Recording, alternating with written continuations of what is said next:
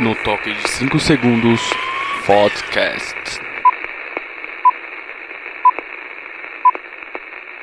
Alô, alô, eita, ah bom, agora sim, tava falhando.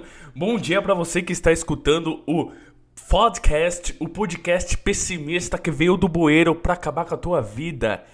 Eu tava achando que o nome do meu podcast era ruim, até eu descobri que tem um outro podcast chamado Podchotas. eu, o nome do podcast é Podchotas e ele já tem um públicozinho legal de uns 100 é, ouvintes, cara. Então, se eles conseguiram chegar até lá, eu consigo com este nome horroroso. Então, vamos lá. É, hoje é dia 10 de março de 2021. É um dia friozinho. E como é que você tá, meu querido ouvinte? Você às vezes se preocupa muito com a minha é, integridade, com tudo que eu tô fazendo, mas. E, e tu, tu tá bem? É, é, tu tá escutando isso daqui com saúde? Tu tá escutando sentado no seu carro? Tu tá num lava rápido? Tu tá num drive-thru? Eu espero que você esteja bem, cara. Pode shotas, mano. Olha a criatividade dos caras, mano. Eu achando que eu tinha uma. É, como, como que se fala? Eu achei que eu tinha uma criatividade escrachada. Pera aí, só um minutinho.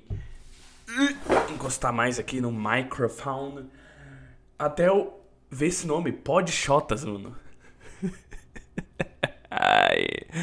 Eu sou agora fã número um do Podchotas. É difícil eu ser fã de podcast, porque eu acho podcast chato pra caralho. Eu só escuto, sei lá, dois, não interessa, mas eu acho chato pra boné, mas se eu achar mais podcasts com esses nomes imbecis, com certeza ouvir-los-ei. Então, Podchotas está no meu top 3 melhores podcasts do Brasil. Tem só dois episódios? Tem. O microfone deles não é muito bom e eles são amadores? São, mas só pelo nome eles já merecem é, tá na frente do Flow, entendeu? Eles são melhores do que o Flow Podcast. Ai, que merda. Não, não, pera lá, pera lá. Tu quer mesmo comparar que um podcast com um maconheiro e um, e um cara gordo que, que deu aula de inglês é melhor do que um podcast com o nome de Podchotas, mano? Cara, que flow? O que, que é flow? Flow pra gente seguir no flow da conversa. Ah, vai te catar, que bagulho chato. Bagulho é podchotas. Então você que é meu querido ouvinte, você gosta do meu conteúdo, por favor, vá no Google, no YouTube ou qualquer aplicativo de streaming de podcast e pesquise Podchotas, que eu garanto que tu vai curtir. Tô fazendo propaganda de graça? Não é meu uma propaganda de graça, eu tô falando de coração, cara. Porque quando eu gosto de algo, eu recomendo para as pessoas verem porque é bom. E porque o nome é genial. Eu vou tatuar Podchotas, mano. Se esse podcast ficar famoso, eu vou poder falar para todo mundo que eu estava lá. Eu sou um pioneiro, eu sou um dos primeiros ouvintes do Podchotas, entendeu? É isso aí. É, é muito louco eu não sei porque eu faço essas conexões. É isso aí, é muito louco. Tipo assim, ah, vai tomar no cu, mano. Vai direto no assunto chato. Eu nunca, na minha vida, participei de algo que ficou famoso depois desde o início. Imagina qual é. Qual é? Eu tentei falar qual é e como é ao mesmo tempo saiu qual é. Qual é? Enfim. Imagina como é que é o, a reação dos caras que começaram a andar com o grupo Nirvana lá no início, as pessoas que iam nos showzinhos de garagem. Eu fico imaginando como que é a reação deles de observar alguém é, ou alguma banda, alguma coisa que eles acompanharam desde o início fazendo tanto sucesso. Deve dar uma sensação de orgulho Pra falar que nunca, eu tenho alguns amigos na época que eu fazia batalha de rima que, tudo bem, eles não eram tão próximos quanto eu, mas eu estava lá antes deles estourarem. Então, eu sei mais ou menos como é essa sensação. Mas um sucesso tão gigantesco como Nirvana, imagina que maneiro tu ser um dos caras que ficou lá desde o início. É da, deve ser da hora porque tu pode ver um monte de gente venerando aquela pessoa. E. Oh, meus cachorros fazendo bagunça lá fora com um pote de ração, meu. É, enfim, é. O que eu tava falando mesmo? Eu imagino que deve ser interessante. Eu falo muito eu imagino, é óbvio que eu imagino, porque se eu tô pensando é porque eu tô imaginando. Meu Deus do céu. Mas.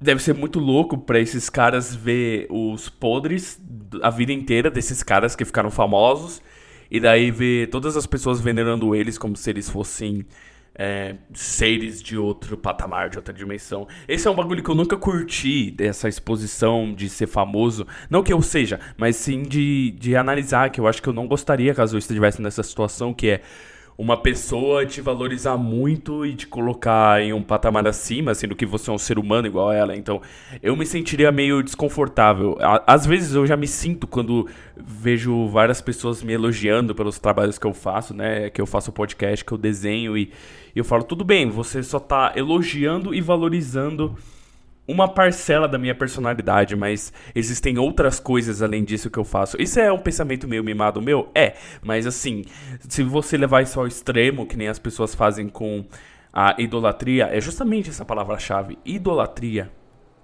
Aí eu consigo sentir um pouco de desconforto, entendeu? Mas escutem o podcast Podchotas.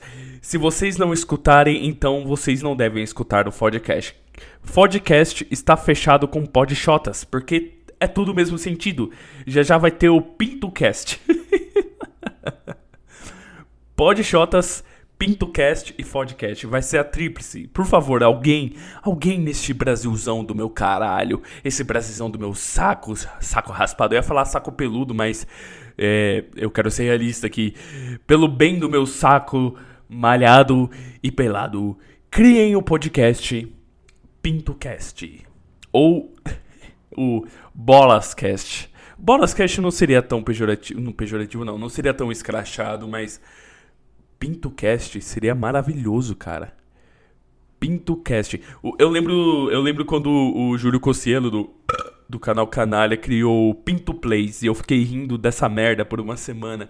Não dá, cara, não dá. A quarta série sai da sua cabeça, mas sua cabeça não sai da quarta série. Você pode até sair, mas ainda tem alguém dentro de você que vai dar risada quando ouve a palavra pinto. PintoCast, Fodcast, Podchotas.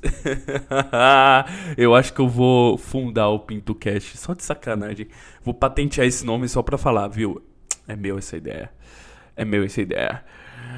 E o Dia das Mulheres, hein? Falando de chotas. o Dia das Mulheres, cara. Ai, que dia maravilhoso. Por que, que é um dia maravilhoso, Daniel Vieira? Você me pergunta, né, ouvinte? Porque é o único dia do ano que eu sinto ódio pelo outro sexo. Calma, calma, não me leve a mal, eu vou explicar. Eu tô sendo muito audaz nesses sete minutos iniciais de podcast, mas Tente entender o meu lado. Se, se você quer pegar um dia entre esses 365 dias deste ano, de todos os anos, desde a criação deste dia, e você quer pegar um dia que seja o dia mais demagógico, mais mentiroso e mais encheção de saco, é o Dia da Mulher. É o dia de homenagear esse ser chato pra caralho que fica só reclamando no nosso ouvido. É o dia de homenagear esse ser bonito também, que é uma coisa esbelta, com quadrilzinho fofinho, uma bundona e uma peitão. Uma peitão. Eu falei tudo errado. É o dia de homenagear esse ser vivo maravilhoso. Tudo bem, até aí tudo ótimo, mas.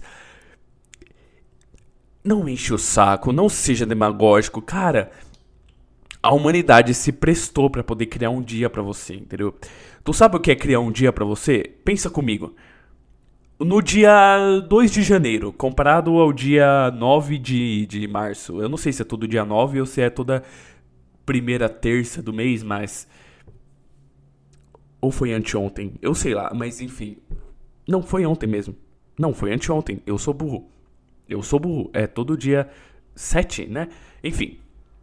Pega o dia 2 de janeiro e compara com esse Dia das Mulheres. Os passarinhos estão cantando, o riacho continua correndo debaixo da ponte, é, as pessoas continuam comendo, mijando e cagando e tu continua respirando e dormindo e acordando. É, e você tem um dia só pra você. O, o seu dia vai ser diferente? Não. É, os, os, os leões da África vão agir diferente porque é seu dia? Os carros vão buzinar de maneira diferente, vão emitir um som diferente porque é seu dia. Também não. Então, assim, é, você colocar um dia para você é meio egocêntrico. Eu já falei isso no episódio que eu falei sobre o meu aniversário. O dia que eu faço aniversário é um dia igual a todos os outros dias deste planeta. A única diferença é que as pessoas à sua volta lhe, lhe torram o saco e te colocam em um pedestal, porque é seu dia, né? Então é só isso que muda. Então, se essas pessoas prestaram pra, na vida delas, monótona monótona, monótona, monótona e chata pra boné, pra poder te agradar, então agradeça tipo, de bom coração e não reclama, não enche o saco com demagogia. Ai, esse não é um dia para ser celebrado, é um dia... Oh, cala a boca e curte a merda do seu dia, mano. Porra, que, que isso, cara? Tu é chata a esse ponto? Tu não consegue calar a boca e curtir um momento, mano? É sério. Imagina, numa outra situação, imagina que tu vai fazer uma festa de aniversário pro teu vô. E daí tu leva um bolo pra ele, tu faz uma puta festa, e aí tu, tu, tu chega, faz a, a festa surpresa e teu vô fala: Ai, mas não é um dia para ser comemorado por causa que eu passei 70 anos da minha vida sofrendo e blá blá blá. Pô, meu, ô, para, mano. Para de ser chato, cara. Tu não consegue nem curtir seu dia. E é impressionante o quanto essa merda virou universal, tendo em vista que todas as mulheres do meu entorno compartilharam as mesmas merdas demagógicas. A pessoa ela tem 365 dias do ano para poder militar sobre a merda que seja e ela vem e estraga o dia que é o dia dela.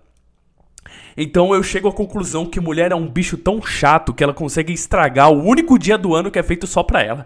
Ela é tão chata, ela é tão egocêntrica e egoísta que ela estraga o único dia do ano que é feito pra ela. Ela consegue estragar, ela consegue cortar o clima, sabe? Sabe aquele aquela sensação quando tá um clima legal num grupo de amigos e chega um cara que corta todo mundo, tipo assim, dá aquela indireta? Aí fica todo mundo com aquela cara de cu. É, é isso. O Dia das Mulheres virou isso daí. Não virou um, um dia legal, um dia para se apreciar. Porque, claro, eu não vou me vitimizar aqui, mas. É, eu imagino que vários homens sintam falta de um dia do homem. Eu não sinto, porque para mim não, não, importa o, o fato de eu ter nascido com, com uma giromba dentro das minhas. Dentro, entre as minhas pernas, entende? Então. Eu meio que admiro a humanidade ter, ter, ter querido. Querido? Mano, eu não sei mais falar as palavras, eu, eu esqueci como pronunciar elas. A humanidade ter desejado criar um dia pra mulher, entendeu? É, eu nem sei como é que surgiu o Dia da Mulher. É, vamos fazer essa pesquisa juntos? Então, para finalizar o raciocínio, é, é, basicamente isso, mano. Mulher é um ser tão chato que consegue estragar o único dia que foi feito pra ela. Eu vou pesquisar no meu celular aqui, peraí. Porque eu tô com medo de pesquisar pelo meu PC. E e travar o podcast, porque isso já aconteceu outras vezes. Porque, porque o destino quer. A de Murphy deseja. Às vezes a gente não tem muita muito poder, né? Então, Dia da Mulher. Vamos, vamos ver aqui. Dia. Eu vou... Aparece dia de maldade aqui. É, vamos lá. Dia Internacional da Mulher, 8 de março. Vamos ver aqui como surgiu o Dia da Mulher. O Dia Internacional da Mulher é comemorado mundialmente no dia 8 de março. Ó, é um dia mundial, mano, não é nem o Brasil. Tipo, 7 bilhões de pessoas é, se prestam para poder te homenagear nesse dia. Aí você vai lá e enche o saco e corta o clima, né? Em alguns lugares. Ah, não, peraí. A data frisa a importância da mulher na sociedade é, qual? É. e a história da luta pelos seus direitos. É comum nesse dia as pessoas homenagearem as mulheres com flores, presentes, mensagens e frases. Em alguns lugares ocorrem conferências e eventos dedicados aos temas da igualdade de gênero, violência contra a mulher, conquistas, história de luta, feminismo, etc. Tá vendo como é chato? Como é, como é chato? Eu escuto essas palavras, eu sinto. Uh, uh, eu sinto um ácido sulfúrico penetrando o meu esôfago. É isso que eu sinto. Eu não sei se é só eu, mas eu sinto que a minha voz tá um pouco mais grossa hoje. Eu não sei o que tá acontecendo. É puberdade atrasada? O que, que é isso? Talvez seja, seja só brisa. Eu vou escutar isso daqui depois e vou falar: Não, né, tá normal, Daniel. Tá normal, desculpa aí. Vamos lá. A origem do dinheiro. Nossa, deu uma falhada na minha voz. Tô falando, é só, é só momentando isso daqui, é porque eu acordei há pouco tempo. Acordei faz uma meia hora, assim. A origem do Dia Internacional da Mulher está repleta de controvérsias. Alguns associam o surgimento da data com a greve das mulheres que trabalharam em Nova York na Triangle Shirtwaist Company e consequentemente, consequentemente ao incêndio que ocorreu em 1911. É... Tá vendo? Ninguém sabe, mano. Ninguém sabe por que, que surgiu essa merda, mano. Por que, que surgiu essa bosta? Ah, foi por causa das mulheres lá na. Na fábrica que pegou fogo com várias mulheres. É, então, é, elas, elas morreram só por ser mulheres? Eu acho que não, porque no final dos, da era vitoriana e no início do século XX ainda existia uma falta de laborização digna para os seres humanos. Em geral, não somente as mulheres, mas também contra os homens e as crianças e as pessoas velhas. Então, claro, é um fato triste, é um fato merda, mas elas não morreram só por serem mulheres. Porque se. Mas pera lá, vamos, vamos, vamos analisar um negócio aqui, vamos analisar um negócio aqui. As mulheres não eram obrigadas a trabalhar até então. Então elas saíram de casa, levantaram placas e mostraram os peitos delas para toda a sociedade para poder exigir que elas pudessem trabalhar. E daí quando elas conseguem fazer isso, elas vão lá e sofrem a mesma coisa que os homens sofrem, que, fi, que ficam. Que ficam. Meu Deus, por favor, fala direito, Daniel, para dar importância na sua tese. Ai. Elas reclamam pra caralho pra conseguir as mesmas coisas que os homens. E daí, quando elas sofrem as mesmas coisas que os homens sofrem, elas vão lá e reclamam. Ai, tá pegando fogo aqui. Ah, cala a boca que trabalha, meu. Ô, oh, tanto de homem que morreu afogado em mina de carvão, um monte de homem que morreu sufocado, trabalhando com graxa, com carvão, com não sei o que lá, minerando. Um monte de homem que morreu cortando lenha, com árvore caindo neles e, e tu. Ai, uma fabricazinha pegou fogo. Calma, é piada. Eu não, eu não tô falando que. Tá. Eu, eu tenho que mesmo que me justificar aqui. Tenho que me justificar você ouvinte, se eu tiver um emprego muito fera no futuro e você estiver ouvindo isso daqui para tentar me me destruir, acabar com a minha vida, essa aqui é a sua chance. Se eu conseguir a minha meta de virar um professor e você for um aluno meu e você tá querendo me prejudicar, essa é a sua chance. Eu vou repetir a minha tese. Se você fica mais de 50 anos reclamando que você não é não, não pode trabalhar e você consegue o seu direito de sair de casa e trabalhar numa fábrica de costura e você entra lá dentro e tu morre, então a culpa é sua, porra. A gente avisou. A gente avisou. Você nunca leu o Chapeuzinho Vermelho, pô? Ah, tá de brincadeira, meu. Tu tem que entender as nuances que a vida dá. Lhe falta brilho, lhe falta brilho. A sociedade caga na tua cabeça e tu não reage, porque você pediu para chegar nessa situação. Então, a culpa é sua.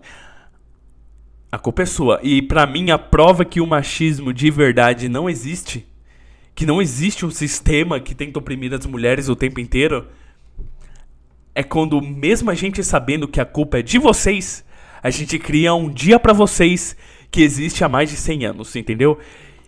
E vocês reclamam e enchem a merda do nosso saco e ninguém faz nada porque a gente ama vocês. A gente brinca, a gente faz piada, mas a gente ama vocês, entendeu?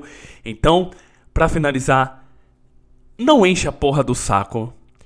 Não seja uma desagradável. Curte o seu dia, meu. Tá, morreu umas mulheres ali e tal, tal. Beleza, mas.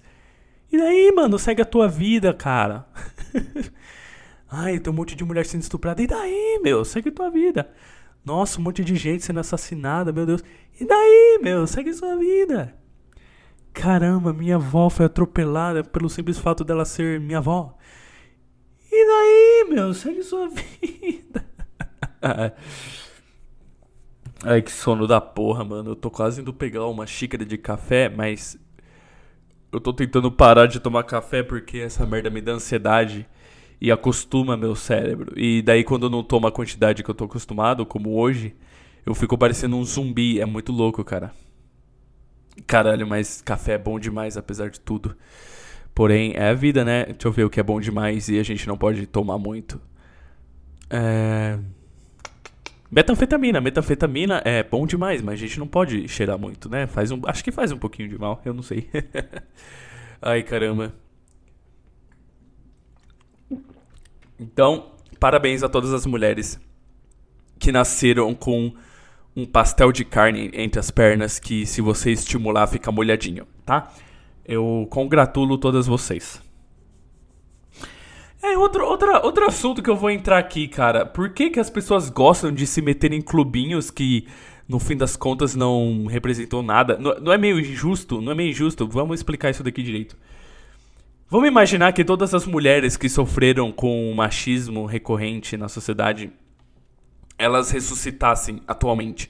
Todas aquelas mulheres que não podiam sair de casa, que não podiam voltar, que apanhavam dos seus maridos, não eram alfabetizadas, que se arriscaram de verdade, tomaram um tiro, apanharam, foram presas só para conquistar seus direitos. E daí elas se levantaram uma bandeira chamada feminismo para poder reivindicar todos os direitos que elas mereciam. Eu não vou entrar no mérito que isso é certo ou errado. Eu só vou usar isso que isso existe, isso existe. Existiu um movimento por causa de uma época que era bem mais opressora do que a época atual.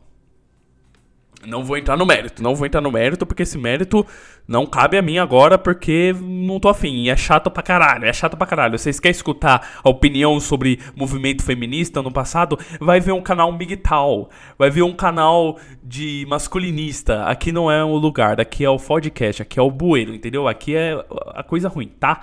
Beleza?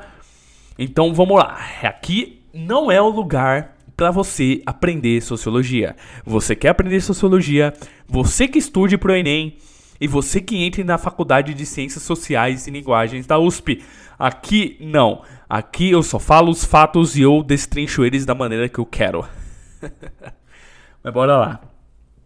Imagina se essas pessoas, se essas mulheres, essas moçoilas, elas ressuscitassem e elas observassem a sociedade atual, como você acha que seria a reação delas a ver uma patricinha, filha de um cara que é dono de uma empreiteira, que nunca pisou o pé num, num, numa periferia, que nunca pisou um pé no subúrbio, que tem o seu iPhone 10, que vai na melhor escolinha, que desde que é uma criancinha, aí ela faz 16 anos, tem tudo o que ela quer, que o pai sustenta, que a mãe sustenta, não sei porque eu bati meu pé aqui,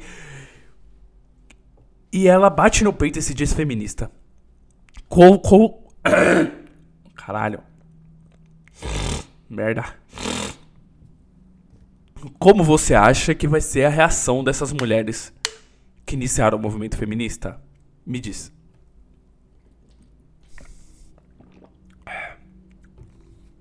Como você acha? Você não acha meio injusto? Eu acho meio injusto. É a mesma coisa, eu já falei isso em outro podcast. Acho que foi no episódio Nenhuma Vida Importa, eu não lembro o episódio qual foi, mas. É tipo os caras que levantam a bandeira LGBT. Tipo, mano, só pelo fato de você chupar pintos não quer dizer que você sofreu a mesma coisa que todos os gays sofreram, porque a diferença de um movimento negro e do movimento gay é porque o movimento negro leva literalmente no sangue mazelas de uma opressão é, de mais de 500 anos. Eu falo que leva no sangue literalmente por causa que a seleção natural, entre aspas, de escravos e de pessoas que não eram aptas para realizar o serviço escravagista que acabaram morrendo no passado, veio por gerar é, mais negros fortes, mais negros musculosos. Por isso que a gente tem aquelas piadas de que os negros são melhores nos esportes, melhores no, no basquete.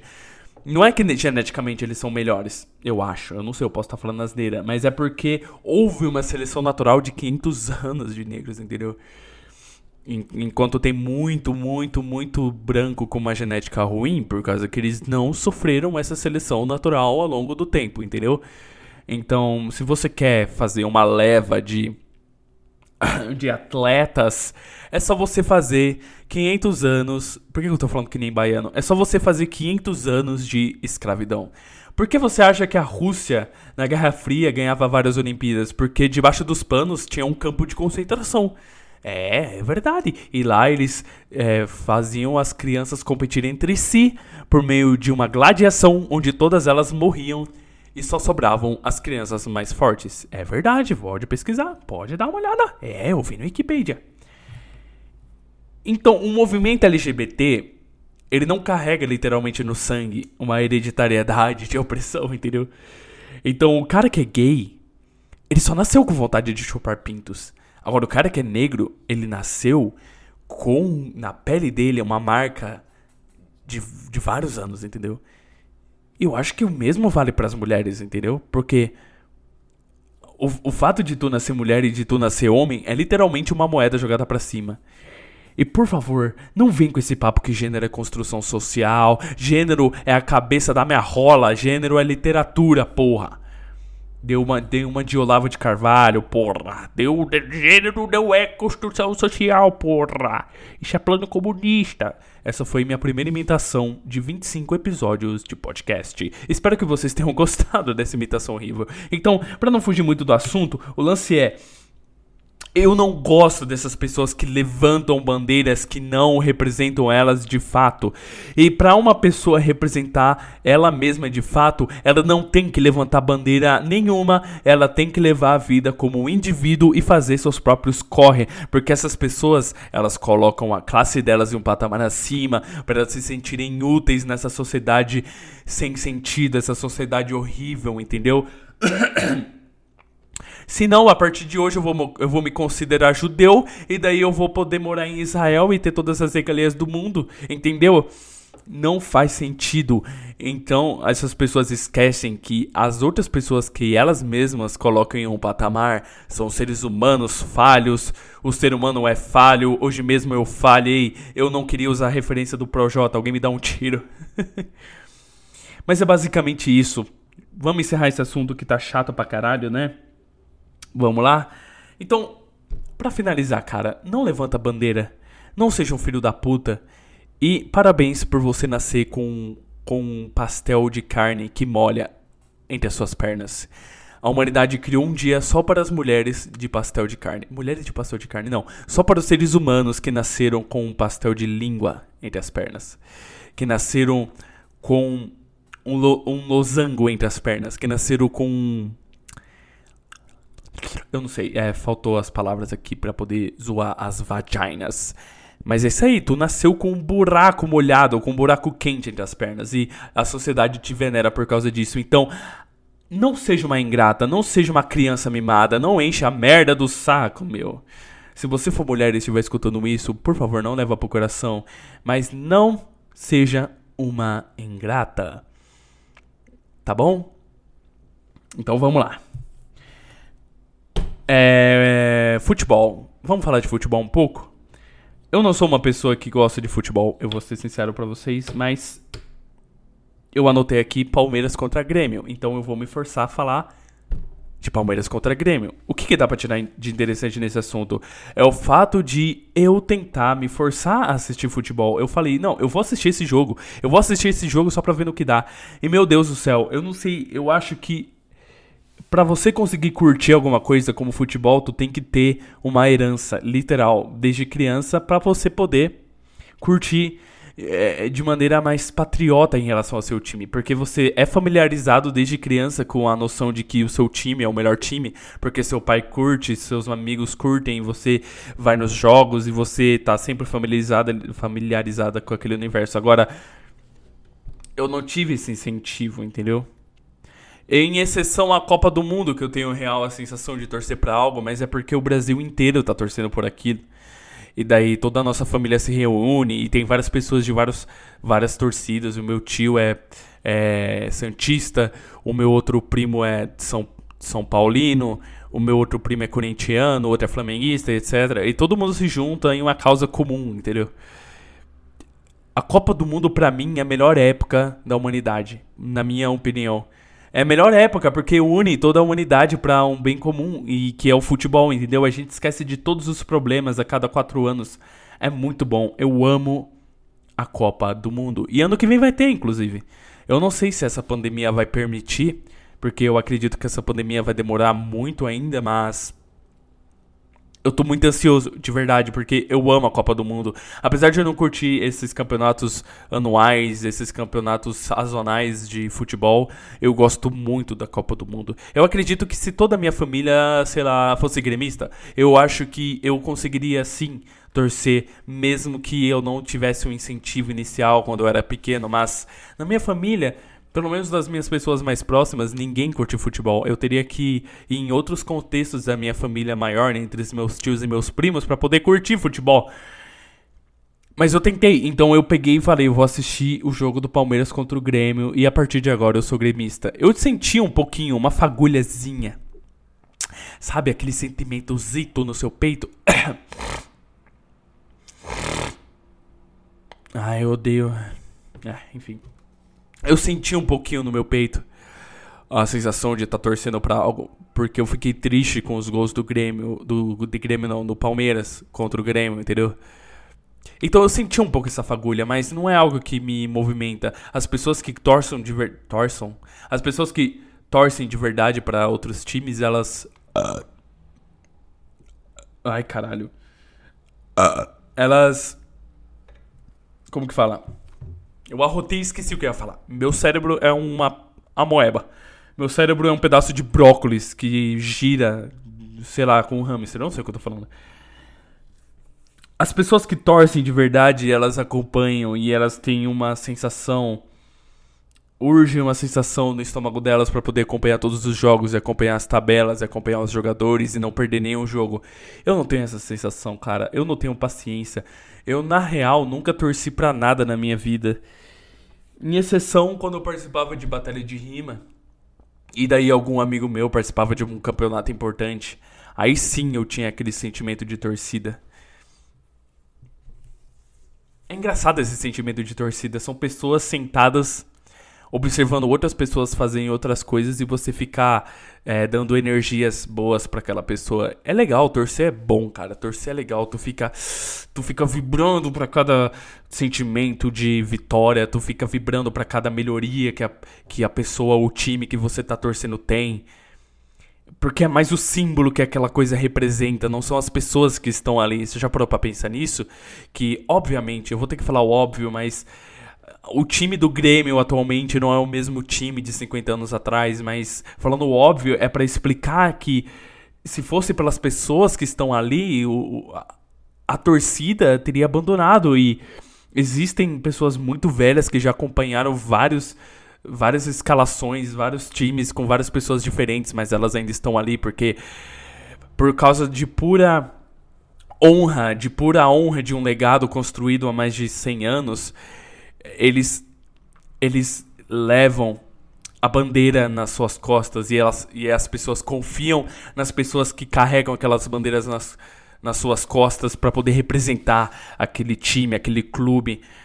É muito louco isso. Eu imagino que os antepassados que estão observando isso em, sei lá, qual é o outro plano que eles existam. É, de maneira muito feliz, entendeu? Eu acredito que os antepassados estão observando esses jovens atualmente que carregam essa bandeira centenária de uma maneira muito feliz, entendeu? Eles observam de uma maneira muito honrada, muito orgulhosa. Fala, caralho, olha, olha esse, olha esse clube que eu fundei há um tempo atrás e até hoje ele está vivo e é tudo por uma questão de honra, por questão de pessoas que hereditariamente foram colocadas para poder administrar o clube, para poder contratar as pessoas. É muito louco, é muito louco. É. Eu, eu acho muito bonito esse mundo de esportes e de torcida. Inclusive, um arrependimento que eu tenho de, da minha vida, não que eu seja uma pessoa muito velha, eu só tenho 22 anos, mas eu me arrependo muito de não ter focado em algum esporte quando eu era mais moleque, sabe? Porque é muito bonito esse sentimento de tu fazer parte de um time e de tu ir evoluindo. É, porque isso, isso acontece muito em, em anime e mangá de esportes. Se você analisar, o cara começa é, é, bem ruim, e daí ele começa na escola dele, e aí é uma classe contra outra classe, aí depois é a escola dele contra outra escola, aí depois é um campeonato municipal, aí depois é um campeonato da região, aí depois é um campeonato do estado, e depois é um campeonato do país, e daí depois é um campeonato mundial. Cara, olha esse processo de evolução, não é algo tão bonito de se ver? E eu tive um pouco essa sensação quando eu participava de, de, batalha de rimas e eu me sinto muito orgulhoso de ter feito parte dessa, desse mundo. É, será que travou aqui, mano? Meu PC tá, tá rodando manivela. Eu espero que não tenha cortado nada que eu tenha falado nesse, nesses últimos segundos, mas vou repetir só por precaução. Eu, eu tenho muito orgulho de ter participado desse mundo de batalha de rima e eu gosto muito de analisar esse processo parecido, porque eu comecei batalhando na minha cidade. E depois eu batalhava nas cidades próximas. E depois eu, eu batalhava num campeonato regional. Pra depois batalhar no campeonato do estado e quem sabe conquistar a, a batalha da, da, de toda a federação brasileira, né? Que é, que é o duelo nacional. E eu cheguei na, na etapa estadual. Eu me sinto muito orgulhoso de ter chegado nessa etapa uma vez, entende? De vários MCs que tem em São Paulo, eu, eu conquistei a, uma vaga na etapa estadual. Eu fiquei entre os 16 melhores MCs de São Paulo. E olha que na época eu rimava mal pra boné, mas eu passei por uma etapa muito. É, de uma peneira muito grande, sabe? Eu ganhei a batalha da minha cidade, onde participaram 16 MCs. Ou seja, entre 16 MCs eu fui o melhor. E daí fizeram um duelo de classificação, um duelo classificatório, além da minha batalha, em outras cidades da região. Então, se você fizer as contas, se cada batalha tem 16 MCs em média, e a batalha da, da região, a batalha regional colocou um MC de cada batalha que participou e participou 16 batalhas, então eu não sei se eu expliquei muito bem porque eu sou um asno, mas são 16 MCs classificados e cada MC participou de uma batalha com 16 MCs, então são 16 vezes 16. Eu vou fazer essa conta porque eu sou ruim em matemática. 16 vezes 16. Ou seja, em média, se participaram menos, se participaram mais, são 256 MCs participando de uma peneira. São 256 MCs gladiando entre si só na região de Campinas. E aí já vai Campinas, Hortolândia, Piracicaba, Sumaré, Valinhos, Vinhedo, são todas batalhas que participavam participaram dessa seletiva. Então, de 256 MCs passaram é, 16. Eu não lembro se na época foi 16 ou se foi 12, mas já dá pra ter uma ideia da peneira. Então, desses MCs que participaram dessas batalhas, passaram 16 e desses 16 eu tava lá para disputar uma vaga no estadual e eu conquistei essa vaga entre esses 16 MCs. Então, se você calcular no Brasil todo, se todo o Brasil, Brasil, se todo o estado de São Paulo fez esse processo e o estado de São Paulo é dividido em oito regiões e cada região passou dois MCs, mas cada região teve uma classificatória com várias batalhas, então a gente tem em média mais de Deixa eu ver, fazendo os cálculos. Se, tão, se são 256 MCs em média para cada região, é 256 vezes 8, é 256 vezes 4, dá mais ou menos mil. É, mais de 4 mil MCs. Uns 5 mil MCs participaram dessa peneira. Isso é muita coisa. Isso é literalmente muita gente. É muita gente.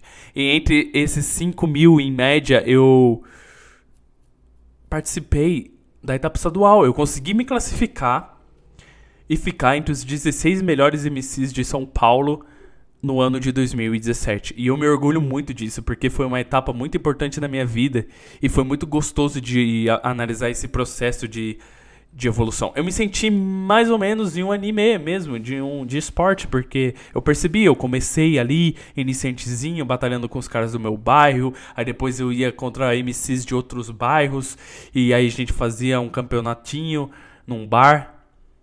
Porra, era bom pra caralho. Eu lembro que a primeira batalha que eu participei se chamava Batalha do Corre. Era uma batalha que ocorria toda a primeira sexta do mês em um bar que tinha do lado de casa. Era umas três ruas é, distante da minha casa, porque eu moro no centro. Então, era bem underground. E na época eu tinha 16 anos. Caralho, fazem. Peraí. 16 para 17. Então, vão fazer 6 anos que eu comecei a rimar. É muito tempo. É muito tempo de freestyle, cara. Mas enfim. O lance é era um lance bem underground, era um lugar bem boqueta mesmo. Não boqueta no sentido de ruim, de sentido de boca quente, sabe? E para um moleque mimado de 16 anos, aquilo ali foi muito importante para eu perceber que existem outras camadas de tipos de pessoas na sociedade. E eu lembro que eu colava com uma roupa muito zoada, eu colava com uma camisa de rock, uma calça jeans e uma touquinha Porque eu era meio emo naquela época, eu gostava de usar meu cabelo longo com uma touca. E era feio demais, eu não sei porque eu fazia aquilo, caras. Era horrível, horroroso. E, e daí. Eu lembro que todo mundo ficava me olhando assim, tipo, caramba, o que, que esse moleque tá fazendo aqui? Todo mundo vestido. É, como se fala? Quando a roupa tá, tá a par do que o lugar tá querendo oferecer. Enfim. Tava todo mundo vestido do jeito que era para ser vestido. Atualmente eu também não me vestiria do jeito que é para ser vestido, mas eu me vestia pior ainda, então era muito feio e todo mundo ficava me olhando. E a batalha do corre era muito massa, caras. Eu nunca vou esquecer dessa batalha. Era uma batalha feita num barzinho de rock. E eu lembro até hoje como foi minha primeira batalha. Eu lembro que eu batalhei com um cara chamado. Puta merda, como é que eu vou lembrar agora? Acho que era Vitor. É, foi uma batalha que a gente chama de Double Tree. Que era eu, contra um contra outro. São três MCs entre si. Cada um tem 30 segundos de ida e 30 segundos de volta. E no final do, das duas voltas a gente tira dois para poder fazer mais um round para decidir quem é o melhor. E eu lembro que eu fui para esse segundo round contra o Vitor, que era um molequinho. E daí eu perdi para ele. Mas foi uma sensação muito boa, era uma sensação de eu quero mais. Eu nunca vou esquecer da rima que eu mandei. É, é, eu falei alguma coisa. Foi a primeira rima que, que eu tirei grito, né? Porque a plateia, quando ela ouve uma rima muito boa, você que não é muito familiarizado com batalha de rima, ela solta um grito. Não sei por que isso acontece, as pessoas gritam quando elas escutam uma rima muito boa. Parece bem primitivo, mas é interessante. E daí, eu nunca vou esquecer dessa rima. Eu lembro que eu falei que ele subiu no palco e só falou besteira. Só que eu falei de uma maneira tão encaixada, tão bonitinha, que a plateia, tipo, uau, wow, não deixava tal. Cara, que da hora. Eu gosto muito de, de parar e lembrar dessas coisas. E. Ah, e eu lembro como eu fiquei sabendo de Batalha de Rima. Eu lembro que eu tava na escola, eu tava no ensino médio, no primeiro ano do ensino médio, lá no Dom José, é o nome da escola que eu estudava.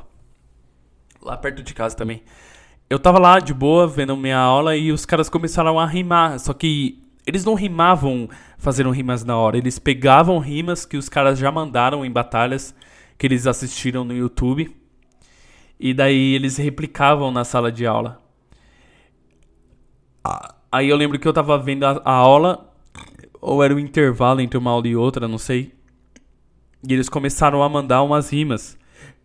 Falando, ah, você, você vale menos que é a mosca na merda. Ah, você vale menos que o germe que tá na mosca que tá na merda. Os caras mandando a rima. Eles nem completavam, eles só mandavam a punchline, né? Só mandavam a última rima que dava o efeito. O último verso, né? A última frase. E daí eu perguntei pra eles, caras, o que, que é isso que vocês estão fazendo? Ah, é batalha de rima, você nunca ouviu falar? Eu falei, não, nunca ouvi falar. Ah, pesquisa. Pesquisa no YouTube, batalha de rima. E aí eu pesquisei. E, cara, eu me apaixonei. Foi amor à primeira vista, caras.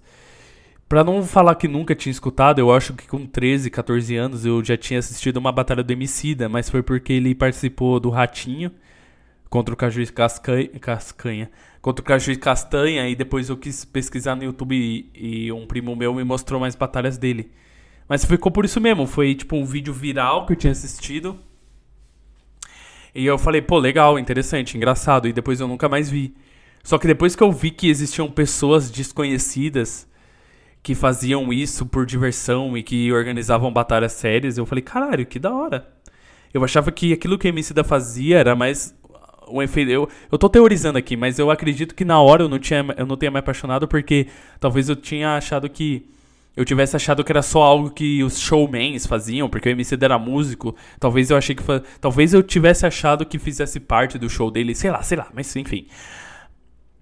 Só sei que quando eu vi depois, lá com 16 anos, a batalha de rima pela primeira vez, eu me apaixonei. Eu falei, cara, isso daqui é muito bom, isso daqui é muito divertido. Os caras conseguem fazer rima na hora para poder ofender o amiguinho. Que foda, cara. E aí eu fiquei viciado em batalha. Eu só falava de batalha. Eu assistia batalha todos os dias. Toda hora eu pensava em batalha. Mas eu nunca tinha pensado em rimar. Até um dia que eu tava no intervalo. Não, era uma aula vaga é, na, no Dom José e um amigo meu me falou, e mano, bora rimar aí, eu sei que tu curte Aí eu tentei e eu consegui mandar uma rima, porque eu, eu tinha o cabelo grande naquela época, eu usava um coquezinho. E o cara começou falando que eu era um samurai jack, alguma coisa assim, eu não lembro. E daí, cara, eu lembro que eu mandei uma rima exatamente assim. Eu falei: Me, me chamou de samurai, sua rima é vagabunda. Eu pego minha espada e enfio na tua bunda. E aí, tipo, não tinha ninguém assistindo, só tava eu e ele e um outro amigo nosso vendo, e eu, fi, e, eu lembro que ele deu muita risada, e o meu amigo que me chamou de samurai, o Gustavo, eu lembro até dele, o nome dele, ele ficou meio ofendido, ele começou a retrucar mal puto. Falando ah, não sei o que, você não sabe rimar, sabe, mandando as rimas mal puto. Ah, ah, Por que, que eu tô dando risada forçada? Isso não é engraçado. que estranho isso daqui. Enfim. Acho que eu sou meio louco da cabeça. não sei, não sei, não sei o que aconteceu agora. Mas enfim. E daí foi ali que eu pensei, pô, até que eu consigo, né? Se eu quiser, eu consigo.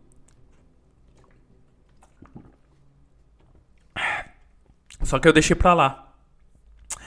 Então depois eu lembro que. Que eu tava num. Que eu comecei a participar de um sarau de. Pra quem não sabe, sarau é um movimento poético que as pessoas fazem.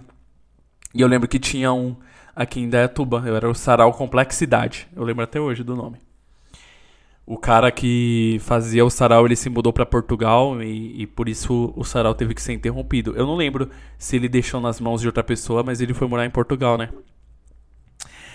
E o lance é, é quando eu fui no sarau, eu vi que tinham pessoas que faziam a mesma coisa que eu queria fazer até então, né, que era freestyle, que era a arte de fazer rima de improviso. E alguns caras fizeram freestyle no sarau.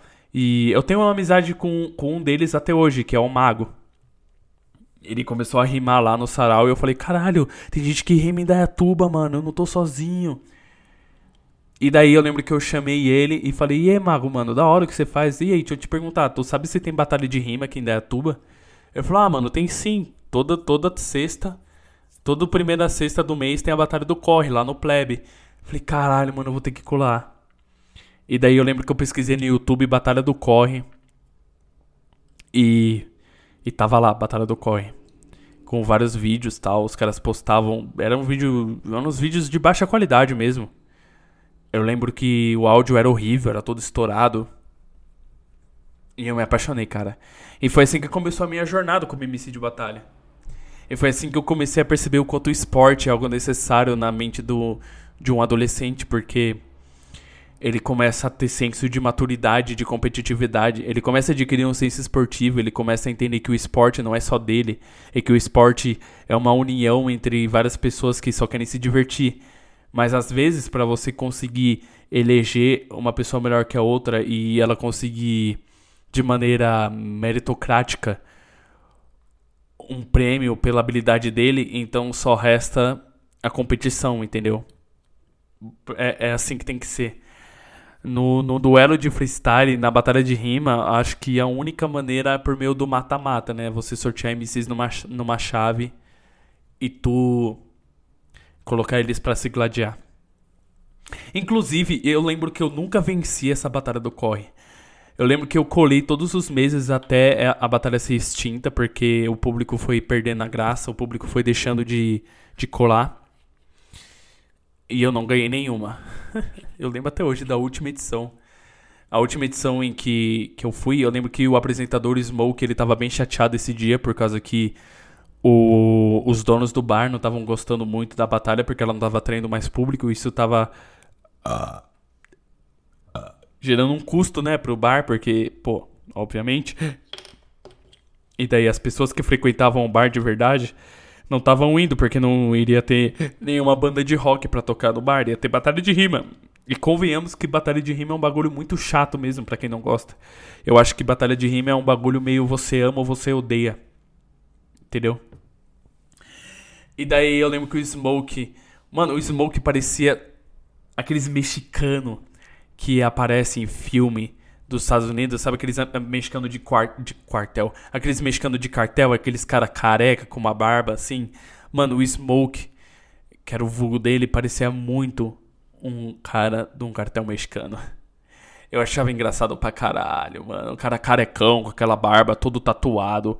Ele tinha bem um pique mesmo, mano.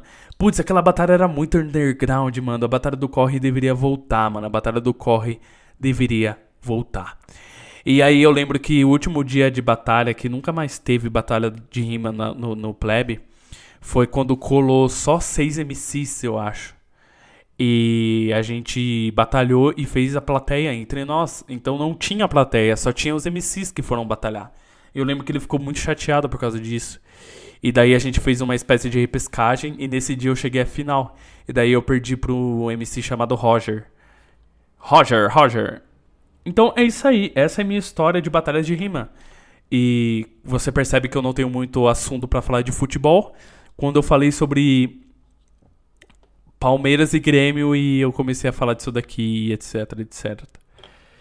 Cara, minha garganta tá doendo, mano. Eu acho um, um saco, velho. Eu nem, eu nem falo tanto assim. Eu não sou uma pessoa muito expressiva. Eu não fico falando no meu tempo livre. Eu só falo nesse podcast. E daí o único dia que eu tenho que gravar merda de um podcast, a minha garganta decide ficar doendo.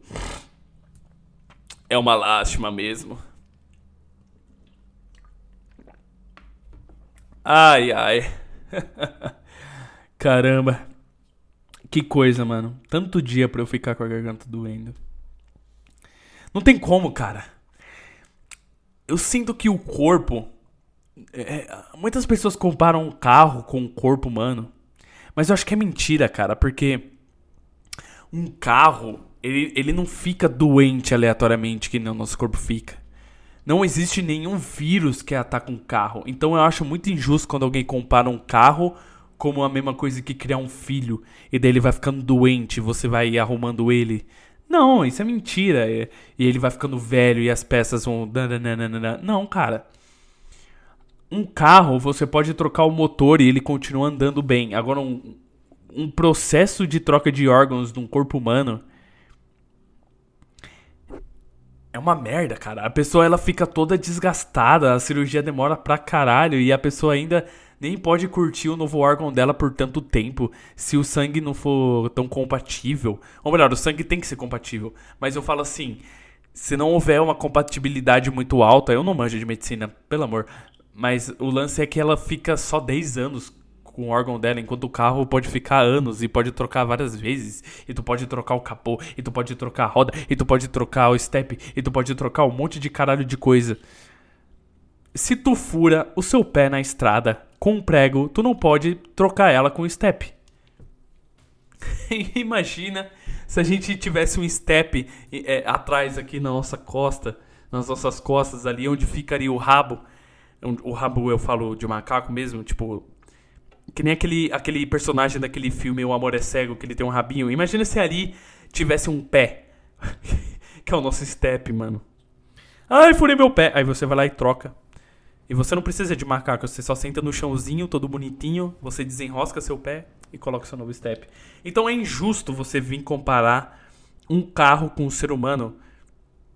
Porque primeiro que o carro não faz um movimento social para encher o saco dos outros o carro não fica classificando entre carros negros e carros brancos e colocando opressão. Um carro, ele não enche o saco no único dia que a humanidade escolheu para ser o dia dele. Bom que o cara pegou rancor mesmo, hein?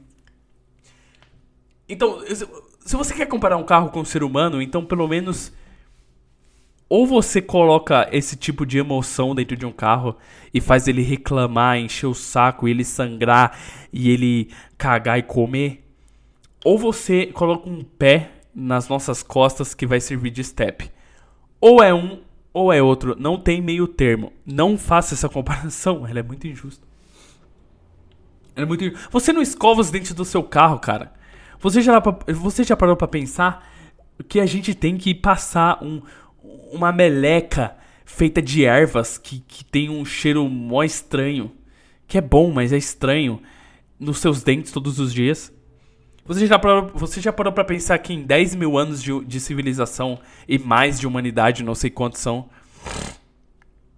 a gente teve que criar pasta do dente depois de muito tempo. Será que a humanidade ficava com os dentes apodrecidos e foda-se? Ao decorrer da vida. Eu fico pensando isso porque na época das cavernas, ou melhor, na época das primeiras civilizações ali, não tinha pasta de dente. Como é que eles se cuidavam? Que porra é essa, mano? Mesma coisa com papel higiênico, caras. Caralho, minha garganta tá ruim mesmo, só porque eu queria fazer um episódio longo hoje, mano. Que bosta. Mesma coisa, papel higiênico. A humanidade criou papel higiênico há pouco tempo, cara. Então, antigamente, como que o ser humano limpava a bunda? Com as plantas. Mas o, o, o ser humano é o único animal que limpa o cu dessa maneira. Até onde eu sei. Mas eu sei que cachorro não limpa o cu, gato não limpa o cu, pássaro não limpa o cu, macaco eu não sei, vaca não limpa o rabo, cavalo não limpa o rabo. Por que, que o ser humano é o único animal que limpa o rabo? Eu acho que é porque ele começou a usar cueca. É porque ele começou a usar roupa. O ser humano não foi feito para utilizar roupa. É outra coisa também, cara. Por que, que a gente usa roupa, mano? Não dá, cara. Eu fico, eu fico com essas suspeitas na minha cabeça. Fico com essas dúvidas. Porque, pensa comigo, se o ser humano é um animal, por que, que ele tem tanta coisa que difere dos animais? Porque um animal não caga e limpa a bunda. O animal não come e escova os dentes. Um animal não usa roupas. O animal não enche o saco quando um dia é feito só pra ele. é bom que o cara tá brabo. Entendeu, mano? Por quê, cara? Então a gente é ou não é um animal, meu Deus do céu? Que que é isso, cara? Cara, que outro animal que, que escova os dentes, cara? E, e, e, outra também, eu acho que o ser humano ele, ele excedeu a expectativa de vida natural que era para ele ter. Eu acho que era pro ser humano morrer ali por 50 anos mesmo. Porque é ali que começa a vir os seus probleminhas de saúde por você ter tido uma vida digna no, na sua vida inteira. Você já parou para pensar que, que todas as coisas que fazem bem à saúde não fazem porque faz mal no momento, mas é porque você vai exceder sua expectativa de vida natural e aí seu corpo vai começar a ter mais e mais reações? Porque pensa comigo, o natural era você se entupir de prazeres na sua vida, defender a sua prole, correr atrás de bichos, subir em árvore e morrer com 50 anos de qualquer doença que seja. Porque era isso que a gente tinha como maneira de viver na sociedade. Porque pensa comigo, cara. Até que idade, mais ou menos, um ser humano tem um corpo atlético que ele consegue defender a família dele? Até os 50 por ali. A partir disso, ele só vira um fardo para as outras pessoas. Então, as coisas que fazem mal à saúde são coisas que naturalmente fariam a gente morrer ali para os anos 50. Só que ou você escolhe ter uma vida digna de um ser humano, um animal, um primata, comendo carne pra caralho, sem comer fruta tanto assim, correndo demais até distender um músculo. Sabe essas coisas? Transando pra caralho sem camisinha e foda-se. Ou você vive uma vida toda bonitinha, comendo alfacinho, um frangozinho, de, né, como se fala? Frango, frango... Ah, esqueci, caralho. Desfiado com seu brócolizinho.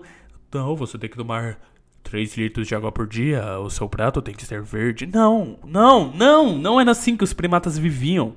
Só que a diferença é que eles não viviam a ponto de sentir que as coisas da vida trazem as reais consequências para o corpo humano.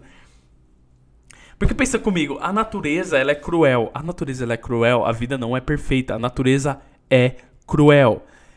Então, não é como se existisse uma fórmula real para a gente ter uma vida digna e eterna de, de equilíbrio entre vários prazeres e uma saúde perfeita. Não existe, porque se você comer o que a natureza fez para você comer desde que você saiu das cavernas, você vai ter um infarto aos 50 anos ou você vai morrer de qualquer doença. Só que como a gente foi evoluindo, a gente percebeu, porra, a gente consegue viver mais do que isso com a segurança que a gente possui. Então a gente tem que administrar melhor nossos alimentos. Eu nem sei o que eu tô falando, eu me perdi um pouco na minha tese. Mas o lance é, eu sinto que a humanidade ela driblou a natureza. E por isso a gente tem certas coisas que a gente percebe que são sem graça na nossa vida, porque a gente excedeu a natureza. Porque comer brócolis é ruim pra caralho. E comer uma carne gordurosa é boa pra caralho. Porque é o lance do nosso macaco interior. Tá aí, é isso, é a palavra-chave. o nosso macaquinho interior quer que a gente coma muita carne e que a gente descanse o dia inteiro. Só que o ser humano, ele pensou e falou: não, não, não. Eu sou um cara materialista, eu quero viver mais do que meu macaco interior quer. Porque se você agradar o seu macaco interior todos os dias, você vai morrer muito rápido.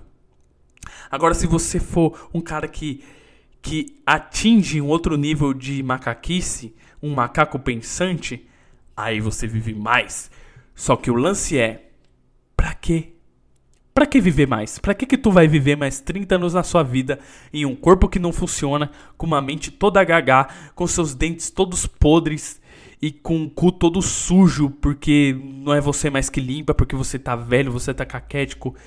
Qual que é a dignidade de viver numa condição assim, cara? Eu quero viver até meus 60 anos. E daí quando o primeiro sinalzinho de osteosporose começar a surgir, Aí eu vou me matar, eu vou dar um tiro na minha cabeça. Mas ao mesmo tempo é engraçado, porque não tem muito velho que se mata por aí. Teve aquele ator que se matou recentemente. Recentemente eu falo em. Em termos de décadas, sabe? Ele foi um dos últimos atores. Ele foi um dos últimos velhos famosos que se mataram, entendeu? Porque não é muito velho que se mata, cara. Eu acho que eles ficam conformados, né? Eu acho que a pessoa fica conformada. Ou ela fica tão gaga que ela nem percebe que ela tá num corpo que não funciona. Ai, caralho. Envelhecer deve ser um saco, mano. Deve ser um saco. Mas o lance é, se a gente agradar o nosso macaco interior muito, de maneira exagerada, exacerbada, a gente vai morrer cedo. Então, quando Nietzsche criou a tese do super-homem, ele não estava querendo dizer que ele era um cara que estava além de toda a moral, além de todo o sentimento e que ele. Não. Ele estava falando do macaco, cara. É óbvio, vai lá, tá no Wikipedia.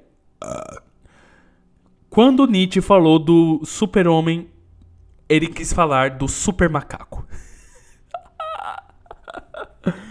Nietzsche não queria que o homem atingisse uma outra camada atravessando a ponte. Não, ele só queria que o macaco interior dele parasse de ficar se masturbando, comendo pra caralho, sabe? Não. O super-homem é o super macaco. É o macaco que atravessou a ponte. Esse é o Uber Monkey. Ubermensch, não, Ubermonkey. Eu vou abrir o Google Tradutor aqui para ver como fica em alemão. Português para alemão. Super-homem. Ubermensch. Ubermensch. Como que se fala isso daqui? Eu não sei, eu tô sem fone, eu tô com preguiça de colocar meu fone. Ubermensch. Agora vamos ver como fica Super Macaco. Superaf. Achei que ia ficar mais engraçado, cara. Que merda. Ai, que saco. Então, macaco. Então, macaco em alemão é afe. Que chato, meu. Achei que ia ter um, uma palavra super engraçada. Super macaco. Superafe. Que chato. Achei que ia ser um nome engraçado. Superaf não tem muita graça. É o homem macaco que está correndo atrás de mim. Tá vendo? É, é daí que vem. Esse é o lance da música, cara. Vamos pesquisar o nome dessa música. Vamos pesquisar a letra dessa música do Homem Macaco. É tudo sobre isso aí. O Homem Macaco correndo atrás de mim. Rap do Homem Macaco. Já ouviu, essa, já ouviu essa música? Você nunca ouviu essa música? Eu vou colocar ela aqui em primeira mão. E eu vou analisar a letra para vocês para provar que Nietzsche escreveu essa música quando ele queria dizer do macaco que ultrapassava a ponte. É o super macaco, o Uber Afe.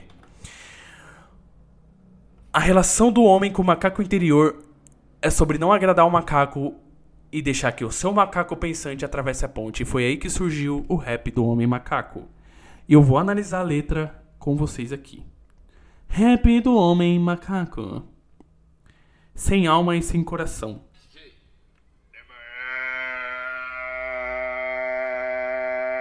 Meu Deus do céu, o que, que é isso?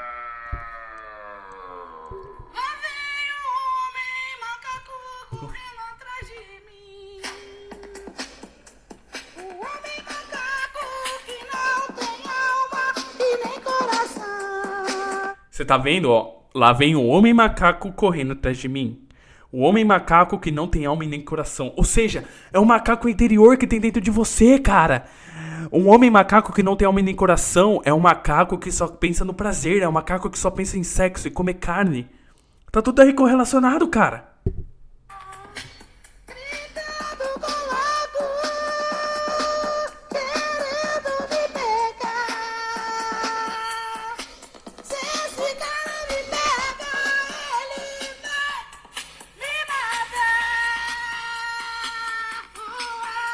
Você tá vendo? Tá tudo relacionado, cara.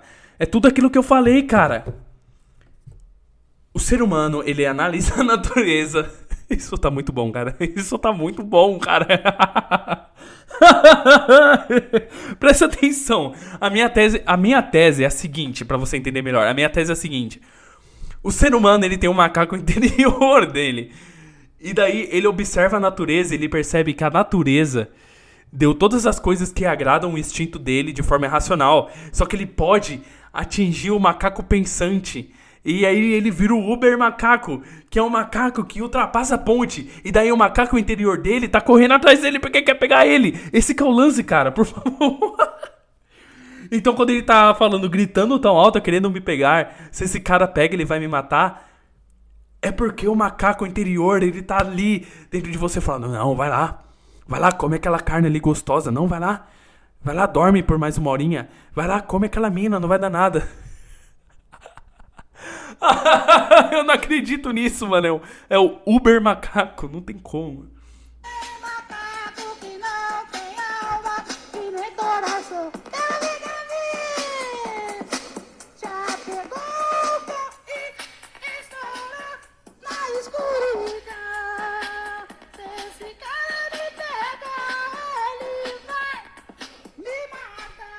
Ó, ó, tá vendo? Eu tô falando, cara, foi Nietzsche que escreveu essa música, cara, não tem como.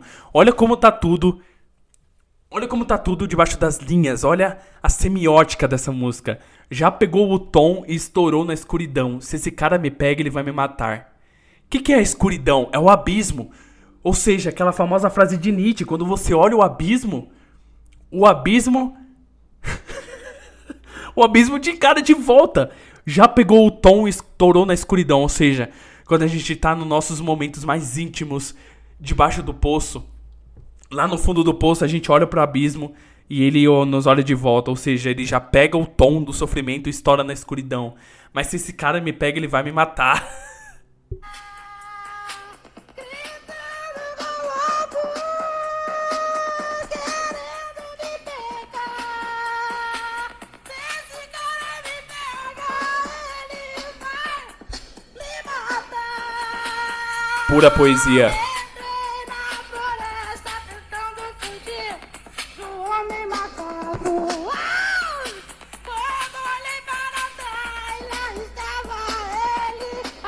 de mim.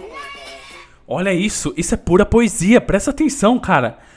Entrei na floresta tentando fugir do homem macaco. Quando olhei para trás, lá estava ele atrás de mim. Pensa comigo, o que, que é a floresta? A floresta é a natureza. A floresta representa os nossos momentos mais instintivos. Ou seja, às vezes a gente se rende aos momentos mais irracionais da nossa cabeça para poder tentar fugir deste cara que tá enchendo o saco. Porque se você pensa, porra, se eu agradar ele um pouco e se eu tentar entender o lado dele, talvez eu, eu consiga fugir dele. Mas quando você olha para trás, o homem macaco está atrás de você.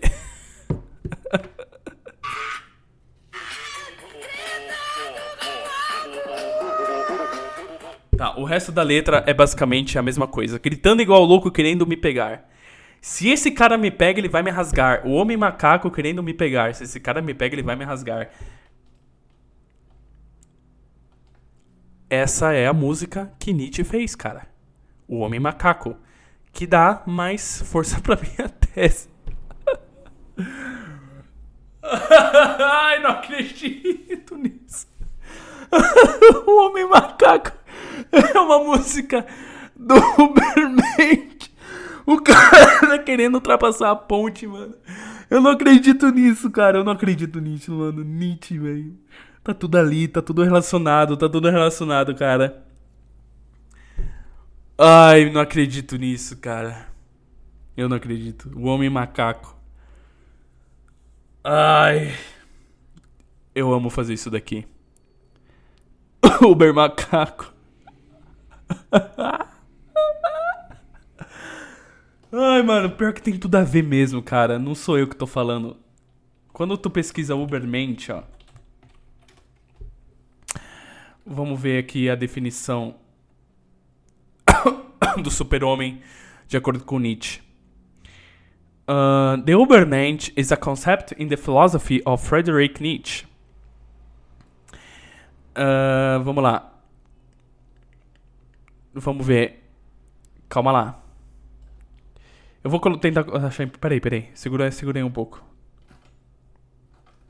Ubermensch. Tá, achei. Ah, além homem ou super-homem é o termo originado do alemão descrito no livro Assim Falou Zaratustra, do filósofo alemão Friedrich Nietzsche, em que explica os passos através dos quais os homens o homem pode se tornar um além-homem. Assim, através da transvaloração de todos os valores do indivíduo, através da sede de poder manifestado criativamente em superar o niilismo e reavaliar ideias velhas ou criarem novos, e de um processo contínuo de superação. Meu Deus, cara, bom demais, mano. Ou seja, você ultrapassar tudo aquilo que você fala que são seus suas morais, sabe? É uma, é uma cara, é muito louco. Então, tá, foda-se, vocês entenderam, mano. Isso daqui tá genial, mano. Não acredito, cara, que eu consegui fazer isso. O homem macaco é o Ubermensch. Não, pera, pera, pera. Não vamos estragar, não vamos estragar a tese. Não vamos mexer no que já tá bom. Basicamente, o Uber macaco é o homem atingindo uma uma capacidade superior, enquanto o homem macaco está correndo atrás dele para poder trazer ele de volta para seus instintos. o homem macaco está correndo atrás de mim. Ai, meu Deus do céu, cara, bom demais, meu Deus, bom demais, cara. O homem macaco. O super macaco. tá, chega. É mudar de assunto completamente aleatoriamente, por quê? Porque eu posso. Eu vou falar uma coisa aqui, cara. Existem certas coisas que acontecem na minha vida que me deixam muito brabo. E por mais que eu tenha falado nos últimos episódios que você fica bravo com coisas que só representam aleatoriedade e o caos do universo, eu ainda assim vou falar de coisas que me deixam muito brabo na humanidade. Esses dias eu fui na loja de conveniência comprar cigarro pro meu pai e tinha duas gordas na frente. Na frente não, dentro da loja de conveniência. Então eu cheguei naquele mesmo momento que a pessoa tá saindo. E daí, logicamente, se você tá saindo de uma loja e você vê que uma pessoa tá entrando, o que passa pela sua cabeça? Bom, a pessoa vai entrar, então eu vou segurar a porta pra pessoa, né? Porque ela vai entrar logo em seguida. A gorda. A gorda imbecil! Retardada! Ela olhou na minha cara, abriu a porta, soltou ela e a porta fechou. A filha da puta viu que eu ia entrar na merda da loja de conveniência. E mesmo assim ela não segurou a porta e eu tive que perder o meu tempo precioso abrindo a porta novamente. A filha da puta olhou no meu olho. Ela viu que eu tava fazendo aquele movimento pra poder pegar a porta ainda aberta, porque ela ia segurar na minha cabeça. E ela não segurou, ela fechou. E ela olhou na minha cara! Ela olhou na minha cara, ela literalmente olhou no meu olho, ela olhou no meu olho, eu olhei pra aquele olho dele de gorda, aquela gorda imbecil que deve ter entrado na loja de conveniência pra comprar um chocolate pra ela, que vai transformar em gordura, que vai dar mais peso pra banha dela. E ela fechou a porta na minha cara. A filha da puta, imbecil, fechou a porta na minha cara. Burra, retardada, mongoloide, síndrome de Down Imbecil, a pai, Teleton. Ela fechou a porta na minha cara. Isso me deixa muito bravo porque eu tenho raiva de gente burra. Eu tenho muita raiva de gente burra, cara.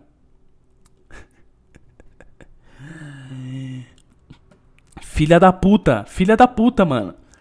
Filha da puta, eu odeio gente assim, mano. Eu odeio gente assim. Isso me deixa muito brabo. Eu vou ter que ir no psicólogo pra tentar entender. Por que, que todas as vezes que eu passo por situações assim, eu tenho vontade de dar uma rasteira na pessoa e arrastar a cara dela no asfalto até ela virar o duas caras do Batman? Eu não sei por que eu tenho vontade de fazer isso quando eu encaro essas coisas. Eu vou dar outro exemplo. Isso me deixa muito brabo. Quando eu vou pra academia e eu vejo que os pesos estão na ordem errada.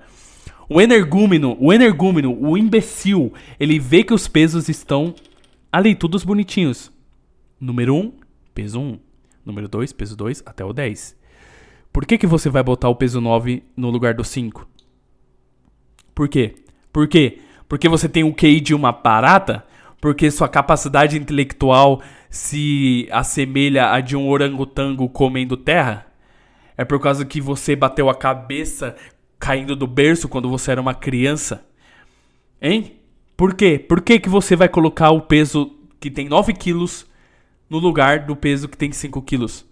Por quê? Por que, que você vai deixar bagunçado o seu idiota? Por quê? Por quê? Me responde, eu não consigo. O cara, ele tem o QI de uma lhama cuspindo. Eu acredito que se eu baixar Spore e criar uma criatura com os atributos mais imbecis de todos, ele ainda vai ser mais inteligente que um cara da, que vai pra academia e coloca os pesos no lugar errado. Tem que ser muito idiota, cara, pra você querer causar problema pros outros assim de graça. Qual que é o seu.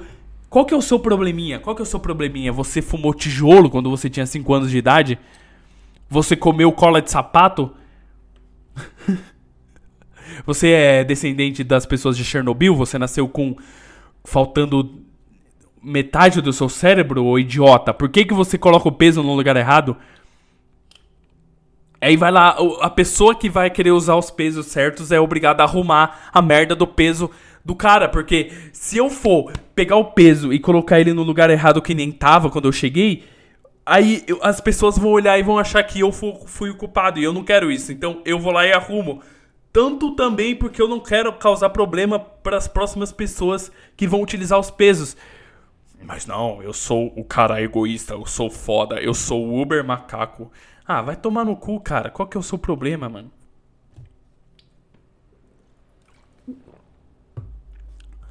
Outra coisa que me deixa muito brabo. Quando eu tô andando na rua e tem duas pessoas velhas na minha frente e elas continuam andando devagar. Ah, meu amigo, pô, pelo amor de Deus, cara. Eu sou uma pessoa superior a você. Eu sou uma pessoa de espírito superior a você, ô pessoa velha imbecil. você não tá vendo não, cara? Que eu sou mais importante que você? Deixa eu chegar do ponto A do ponto B mais rápido do que você, cara. Deixa eu passar. Eu sou muito mais importante que você. Eu que sou branco, loiro, de olhos azuis. Eu tenho mais importância na sociedade que você, pessoa velha. que merda. Mas eu fico brabo, eu fico brabo porque basicamente a síntese do meu argumento é que eu sinto raiva de pessoas que não têm o mínimo de empatia pelas outras nas coisas mais básicas da sociedade, cara. Você olhou na minha cara, você viu que eu ia entrar na loja de conveniência, sou gordo imbecil. Mano, o que, que ela imaginou que eu, ia- que eu ia fazer? De verdade, o que, que passou pela cabeça dela quando ela observou que eu fosse entrar na loja de conveniência ela fechou a porta? Será que ela achou que eu ia ficar parada lá? Que eu ia ficar parado lá em frente à loja de conveniência? Qual que é o problema dessa pessoa, cara? Meu Deus, essa pessoa deve ter uma vida muito infeliz. Ela deve. Não sei, cara. Ela deve comer massinha. O almoço dela deve ser uma carne de Playmobil. Não dá pra entender, não dá pra entender gente assim. Beleza? Não dá pra entender gente assim. Então, são coisas assim que me deixam completamente fora de si, cara. Eu, eu fico muito, muito, muito brabo. Eu fico. Eu fico. ah, eu fico com raiva de pessoas burras, cara. Eu fico com raiva de, de pessoas imbecis. Outro exemplo é quando eu tava fazendo Enem. E daí a, a, a mulher, ela, ela tava entregando os formulários pra gente preencher. E ela falou, viu, eu vou entregar os formulários pra vocês preencherem, tá? Até o início da prova. Ela entregou todos os formulários, aí vai uma garota imbecil, retardada, que provavelmente o pai dela abusou dela. Não, aí eu tô pegando pesado. Ela levantou a mão e perguntou: já- já posso preencher? Eu já posso preencher? Não, não, filha, não, fica olhando o formulário até ele se preencher sozinho. Põe a mão na testa e bate na folha que todas as suas informações vão ser preenchidas automaticamente. Pega uma varinha do Harry Potter e faz sim salabim que vai ser preenchido. Oh, pelo amor de Deus, cara. Ela acabou de falar que é pra preencher até, a- até o início da prova. O que, que você vai fazer? O que, que você vai fazer? Mano, a pessoa, ela treina por mais de um ano pra poder responder questões de, de, de livre escolha, de alternativa. Ela, ela, ela estuda interpretação textual. Provavelmente ela vai ser a próxima médica que vai atender as pessoas na próxima pandemia. E a imbecil não tem inteligência básica social. Ela não tem inteligência básica na sociedade. Não tem. Não possui. É zero. É burra. É imbecil. E eu vou continuar com a minha teoria de que pessoas imbecis merecem se fuder e acabou. Se você é uma pessoa burra, você merece se fuder, porque a natureza é assim. O leão que acorda mais tarde não pega a gazela mais saborosa, ele vai morrer de fome. E é assim que a natureza funciona.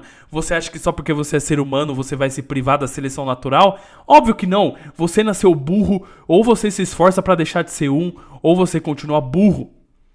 Entendeu? Por isso que eu amo aquele vídeo do Clovis, mano. Eu vou colocar aqui.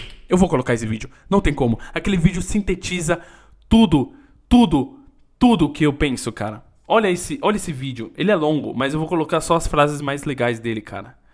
Olha isso. É bom demais, cara. Olha isso daqui. Olha isso daqui, cara. Você vai chegar em casa agora, ao invés de entrar no Facebook, você vai botar no Google K-A-N-T Presta atenção. Só presta atenção. Da Metafísica dos Costumes. É domínio público. Custo zero. Aí você pega e seleciona. Vai. As três primeiras. Não, calma, eu vou colocar a parte que interessa, porque esse vídeo tem 10 minutos. E eu não tô afim de ver. 10 minutos! Eu vou colocar esse daqui que é bom. Esse daqui é É bom. só uma questão de brio. Você tem brio? Sabe o que é brio, eu dizer?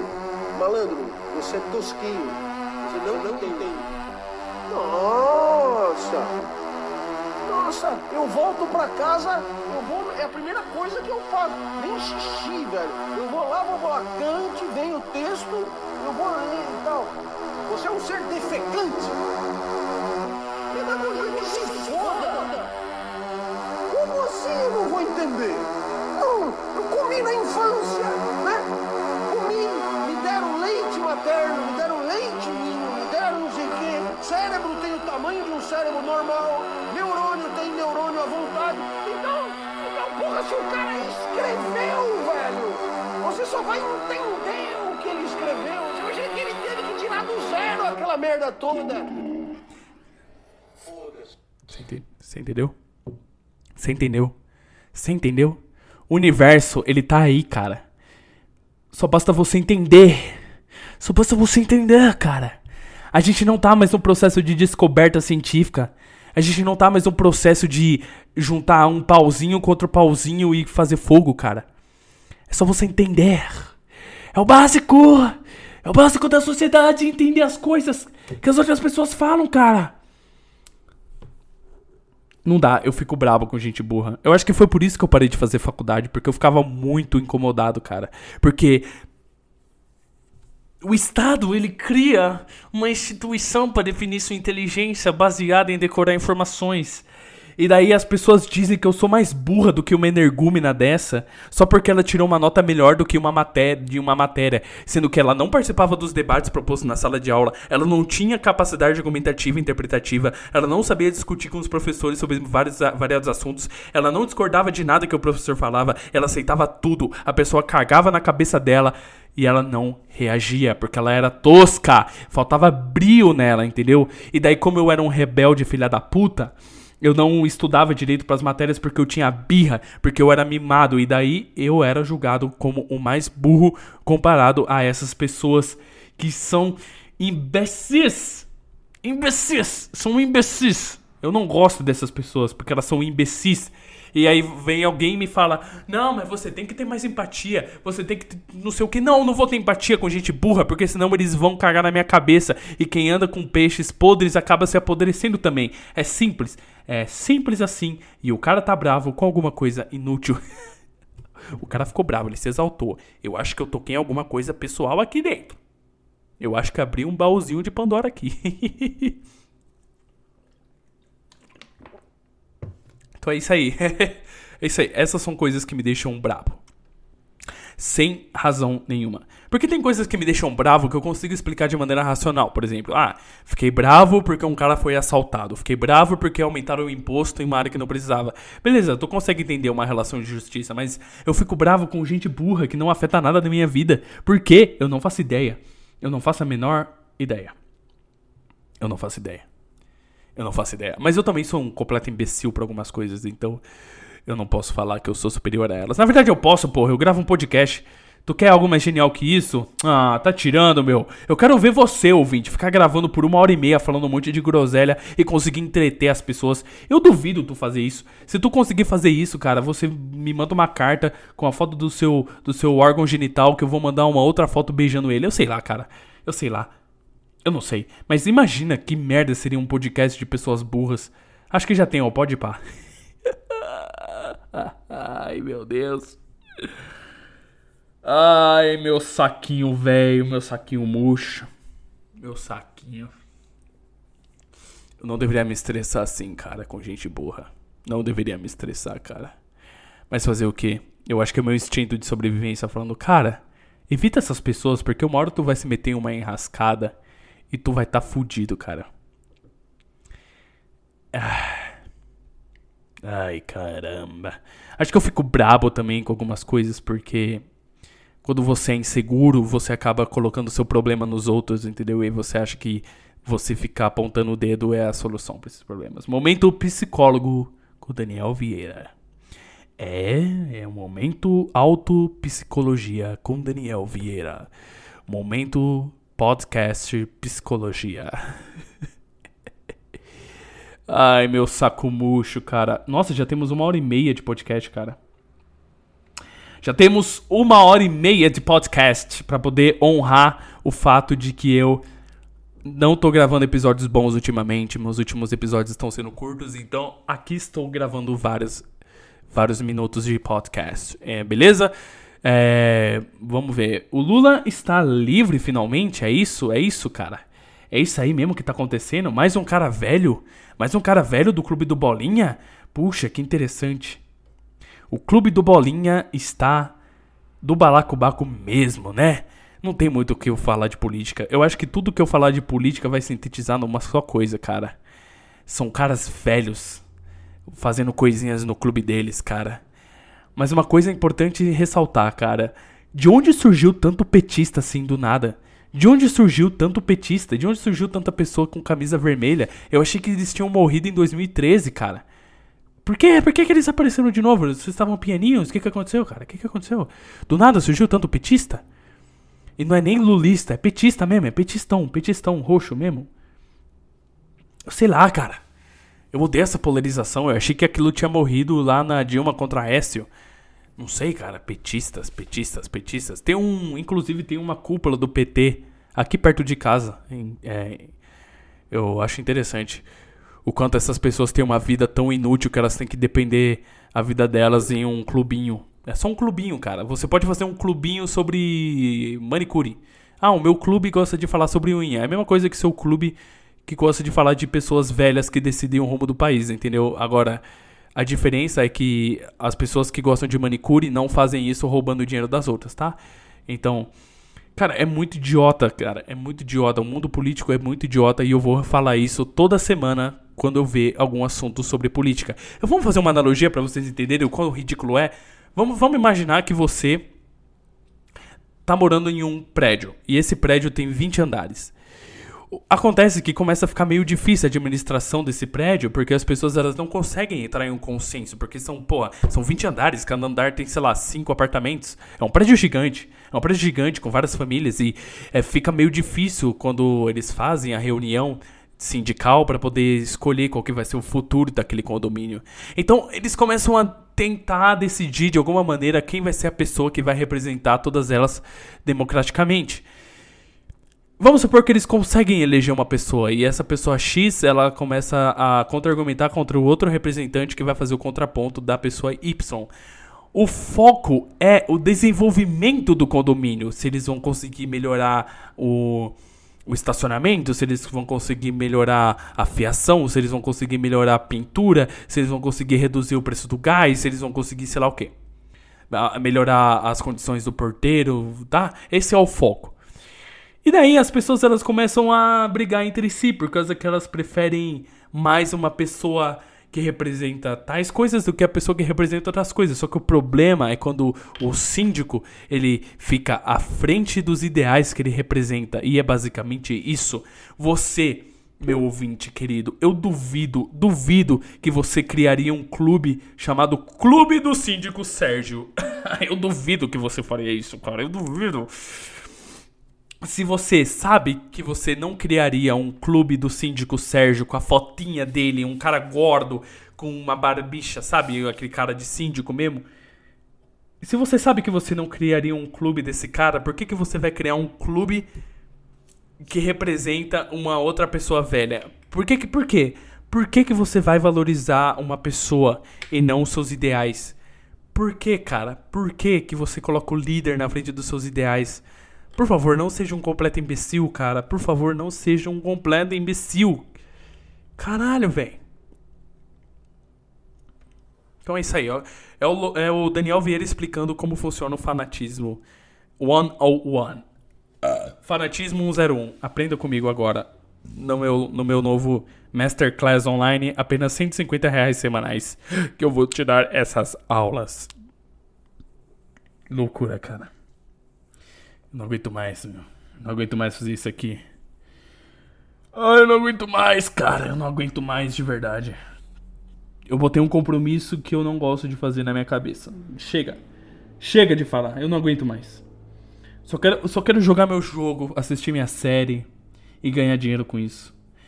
E olha que eu falo de graça pra cinco pessoas. É só isso que eu faço na minha vida. Se alguém me pergunta o que, que eu mais faço, o que eu mais gosto de fazer, eu vou ter que responder: Ah, eu gosto de falar no microfone por uma hora e meia pra cinco gato pingado. É isso que eu faço da minha vida. É isso, é isso que eu faço da minha vida. É ridículo, é ridículo. Imagina que da hora seria. Seria muito mais interessante se. Se eu, se eu me reunisse com vocês, ouvintes, que são poucos, em uma sala colocasse um sofazinho e umas cadeiras em frente desse sofá. E daí eu sento nesse sofá e começo a falar as mesmas coisas que eu tô falando atualmente. Só que seria interessante fazer isso, tipo, pessoalmente. Seria muito da hora. Imagina, seria uma vibe muito interessante de vocês todos me ouvindo falar. Eu ia ficar muito desconfortável, cara, porque isso acabaria me colocando numa posição que eu não tenho segurança de si, sabe?